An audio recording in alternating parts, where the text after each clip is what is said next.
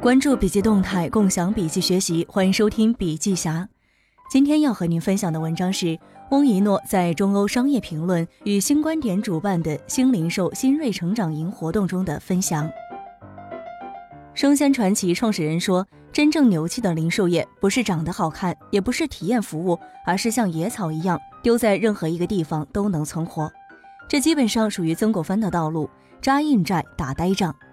在一个城市里做到密度非常高，是我们对零售的核心理解之一。我从事投资行业十八年，我创建的红章资本是专注在大消费领域的垂直机构。所谓大消费，目前有五个板块。零售连锁、餐饮连锁、品牌品类、文创 IP 内容、新零售技术。今天我们来谈谈新零售，有关零售的本质、流量、商业价值以及未来趋势的思考。如今是线下零售商价值被重新挖掘的时代，新零售时代其实已经出现了格局之争。为什么？因为线下零售已经成为线上巨头们的游戏。未来一段时间里，中国零售最关键的格局之争，我们到底应该站在哪一个派系？是从传统零售的流量特征出发，继续人找货的逻辑，还是站在 B to C 的电商角度去实现场景的虚拟化，使货可以找人？新零售有四大商业逻辑：一是重构人货场；二是精准零售的进化，从万货商店到每个人的商店；三是流量升级，流量密度的增加。新零售强流量和数据的重点是好玩，重塑活动的场景，提升体验，把消费者抢过来。四是门店通过数据化提升经营效率。不知道大家感受到没有，在有些品类上货找人的效率更高，比如家电以及一些非标品吃的东西，如海鲜生鲜，大多数人还是觉得应该去看一眼，挑一挑。人找货和货找人是两个方向相反的流量模式。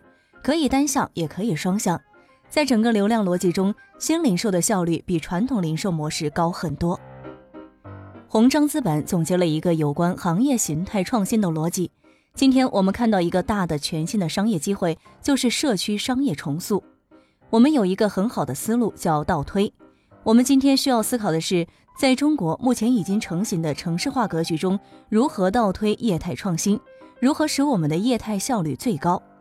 我们分析社区商业的五大关键业态：一是社区生鲜零售，二是生活方式杂货，三是家庭娱乐，四是健康美丽，五是轻餐饮、快休闲餐饮。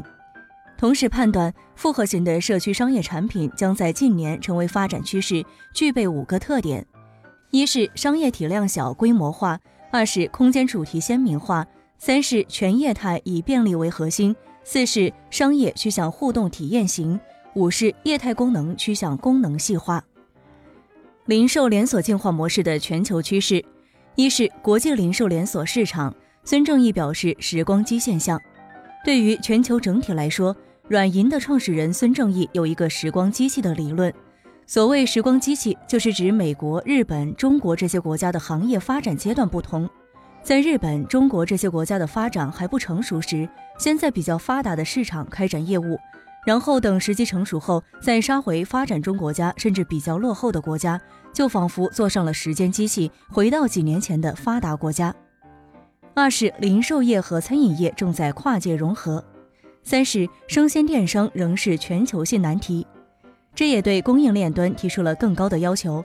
上游是天然分散，下游也是天然分散，中间是平台，谁能够把供应链深加工做出来，是最对链接两端的核心价值链。好了，今天的分享就到这儿。如果您喜欢我们的文章，可以关注笔记侠的微信公众号。感谢您的收听，下期见。